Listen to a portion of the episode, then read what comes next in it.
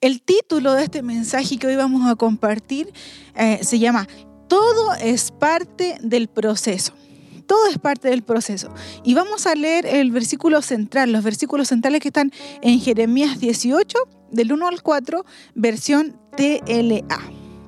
Dice, Dios me dijo, Jeremías, ve al taller del alfarero, allí voy a darte un mensaje. Yo fui y me encontré al alfarero haciendo en el torno vasijas de barro. Cada vez que una vasija se le dañaba, volvía a hacer otra, hasta que la nueva vasija quedaba como él quería. Bien, hemos orado y, la verdad es que un, poco el, contexto de, estos versículos, eh, directamente y claramente Dios le estaba entregando un mensaje a, Jeremías. no, no lo sé si a lo mejor Jeremías lo entendió de inmediato. Cuando él le dice que vaya al taller del alfarero, quizás en el camino Jeremías, aquí voy al taller del alfarero. Eh, y, precisamente es, ahí en, ese momento donde Dios le entrega este mensaje. Y, y, me encanta que diga, cada vez que la vasija se dañaba, volvía a hacer otra. Hasta que la nueva vasija quedaba como él quería. Mira, cuando hablamos del alfarero como tal, el alfarero es alguien que elabora, produce, hace, alguien que imagina, fabrica y da forma a algo. El alfarero, de una forma innata, es un creador. Y qué bello es saber que nuestro creador es Dios y que Él es nuestro alfarero. ¿Sabes tú que para, para, que el alfarero comience a elaborar, a producir algo, eh, por supuesto que todo lleva un proceso? Todo lleva un proceso. Y, un poco indagando acerca de cuáles eran los procesos que utilizaban, las etapas que se utilizan en, este gran proceso, eh, el alfarero primero prepara. Hay una preparación previa. Luego compone, modela. Hay también eh, una parte que es el, proceso de secación, de cocción o, cuando pulen el, material. Y, también el horneado. Un poco eh, haciendo referencia a, exactamente el, trabajo que hace el alfarero. Pero sabes tú que este proceso este proceso requiere un tiempo determinado. No es fácil, quizás no es automático.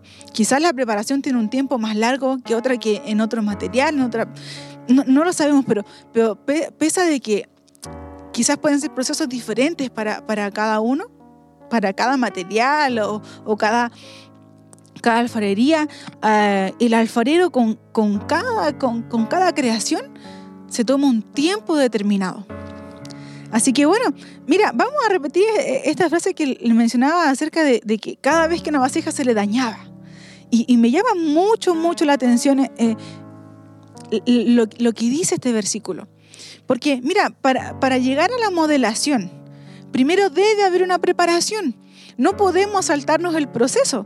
Seguramente a lo mejor esta vasija no se preparó lo suficiente o, ahí hubo quizás un desfase y si se dañaba, la hacía de nuevo. Hasta que quedaba como él quería. Eso es lo que dice el versículo. ¿Sabes que Dios quiere prepararnos. Dios quiere prepararnos. Él es nuestro creador y Él nos forma.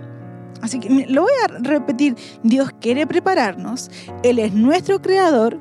Él nos forma. No sé, no sé para, para cuántos hay en casa donde estén, eso es un motivo de alegría porque eh, eh, él quiere que seamos creaciones preparadas. No solamente se queda la primera etapa, sino que nos prepara para dejarnos listos. Pero mira, en el proceso, en el proceso nosotros olvidamos quién es nuestro creador. Olvidamos quién es nuestro creador. Cuestionamos. ¿Cuántos de ustedes han cuestionado alguna vez muchas cosas? Yo también lo he hecho. Cuestionamos y nos preguntamos por qué yo, ¿Por qué? ¿Por qué? ¿Por qué yo? Pero, pero sabes que olvidamos también que durante este proceso que hemos mencionado, Dios actúa con poder, con transformación, actúa con autoridad porque Él es Dios y Él hace un milagro en cada una de nuestras vidas. Es Dios, debemos recordar, pese a este cuestionamiento que muchas veces eh, tendemos a, tener, tenemos que recordar que Dios es quien nos forma y quien nos da la vida. Sabes que hay un ejemplo muy, muy claro y, muy, muy, básico, la verdad, acerca del engendrar de, los bebés, ¿cierto?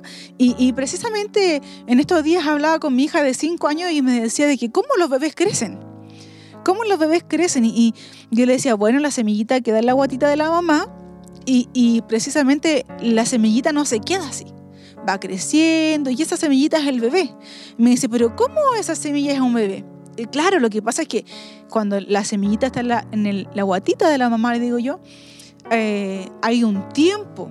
Ahí Dios comienza a poner los deditos, eh, empieza todo un proceso de engendrar. y la verdad es que el engendrar como concepto es dar existencia. Así que tú y yo ya hemos sido engendrados, somos existentes, Dios nos ha dado, ¿cierto? esta capacidad de, tener vida, Él ya nos dio la forma en el vientre de nuestra madre, ¿cierto? Y eh, pasamos un proceso. Bueno, los bebés demoran nueve meses aproximadamente en, estar listos para salir. ¿Cierto? Hay bebés que nacen antes de tiempo y, precisamente tienen que tener algunos apoyos médicos para poder eh, tener un proceso de maduración en sus pulmones, en su corazoncito.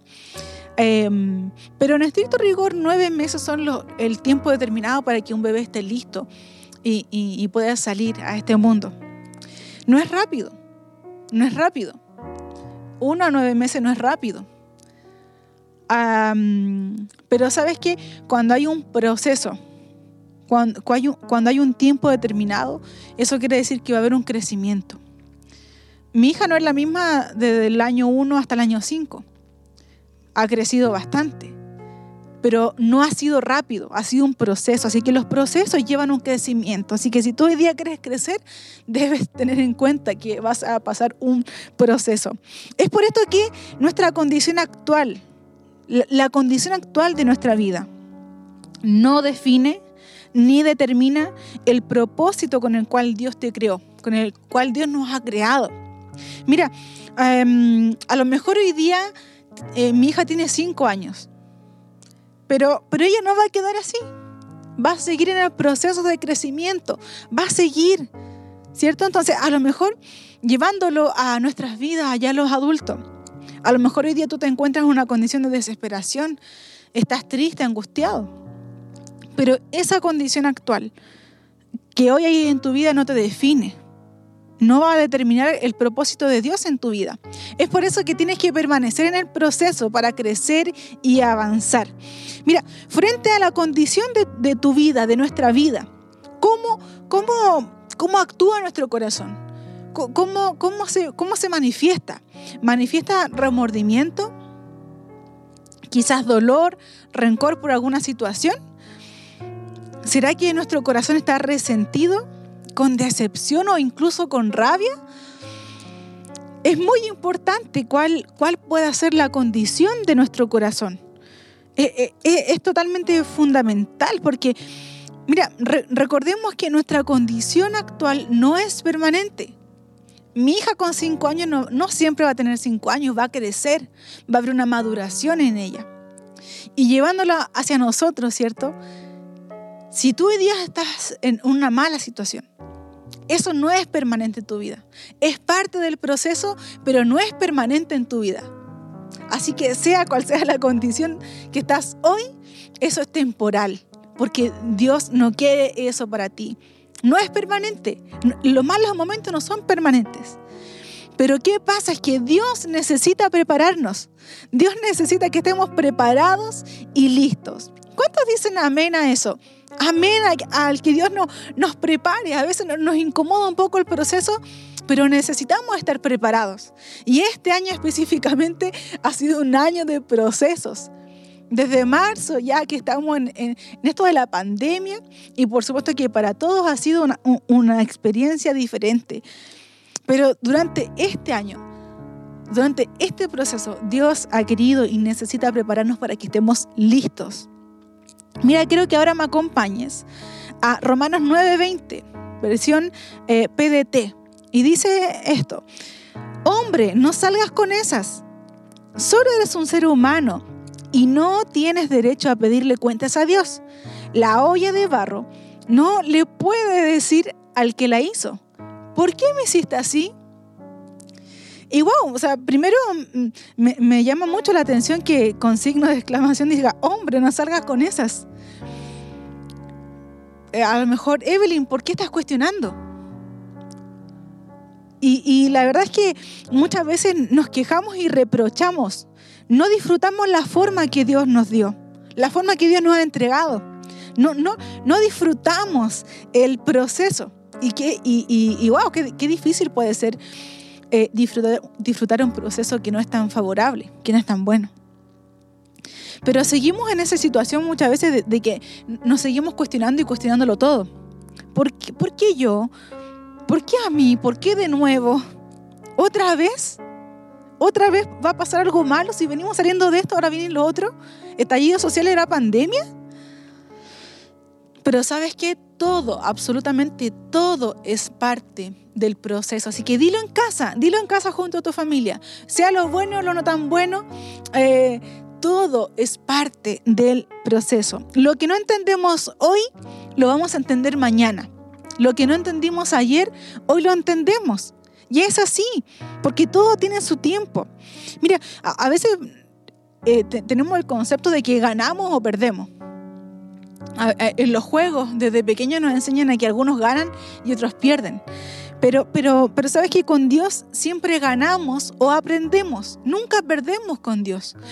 Mira, nada, nada absolutamente es pérdida para Dios. Así que a lo mejor hoy día en, esta pandemia tú haces una evaluación y dices, bueno, hemos ganado esto, esto, esto, esto, pero, pero no, hemos, no hemos perdido con Dios, hemos aprendido hemos aprendido y también qué bueno es aprender a, disfrutar el proceso, porque todo es parte de ello. Mira, quiero que, ahora me, acompañes a, a 2 de Corintios 4, 7 de la versión NTV. Dice, ahora tenemos esta luz que brilla en nuestro corazón, pero nosotros mismos somos como frágiles vasijas de barro que contienen este gran tesoro. Esto deja bien claro que nuestro gran poder proviene de Dios, no de nosotros mismos. Nos quejamos muchas veces de, cuál es la condición o, de la situación en general, pero nuestra fragilidad es parte de nuestra creación. Aquí bien, claro dice, somos como frágiles vasijas. Em, a lo mejor muchas veces te has preguntado, ¿por qué yo? ¿Por qué a mí? ¿De nuevo yo? Si ya he pasado tantas cosas. Una vez más, eh, a través de este versículo confirmamos, vemos, vemos que sin Dios no somos nada. Que somos frágiles, que somos débiles. Pero, pero reforzamos una vez más que el poder viene de Dios. El poder viene de Él porque Dios, nuestro Dios es capaz y es poderoso. Nuestra labor, nuestra labor no es cuestionar lo que Dios quiere hacer con nuestras vidas. Si lo hemos hecho, Dios no te lo va a reprochar, ni me lo va a reprochar. Pero hoy día nuestra labor no es cuestionar lo que Él quiere hacer con mi vida o no. Abraza y ama la forma que Dios te ha dado. Abraza el proceso, abraza el contexto complicado. Abraza, abraza esa forma especial y particular que Dios te dio a ti. Yo daba el ejemplo de los bebés hace muy poquito. Pero para Dios nada es nada, absolutamente nada es al azar. Así que hoy día la invitación es que abraces esa forma que Dios te ha dado, que es una forma que solo te dio a ti. Hay solo una Evelyn, hay solo un Claudio, hay solo un Miguel, hay solo un Juan, hay, hay solamente uno. Así que abraza la forma que Dios te ha dado porque, porque Dios es bueno. Dios es muy, muy, muy bueno. Mira, eres único. Eres único para Dios. Y su gloria será manifestada en tu vida si permites que Él obre en ti y que termine esta buena obra. Eres único para Dios y Dios quiere glorificarse en ti. Lo leíamos hace poco de que, que Él quiere tenernos preparados, quiere dejarnos listos. Y no podemos saltarnos procesos. No, no, no, no, no está dentro de los planes saltarse procesos. Recordemos que el alfarero en este proceso de, de la creación prepara, compone, modela. Hay un secado y un horneado. Pero este proceso no es automático. Es un proceso que requiere un tiempo. Y, qué bello es que, que tú y yo hoy día aprendamos a esperar en el proceso. A esperar, abrazando nuestra forma, nuestras debilidades, abrazando las cosas que no son tan buenas, pero disfrutando lo que Dios tiene para nuestra vida. Recordemos una vez más que este es el año de cosecha y necesitamos estar listos para lo que Dios tiene para cada uno de nosotros.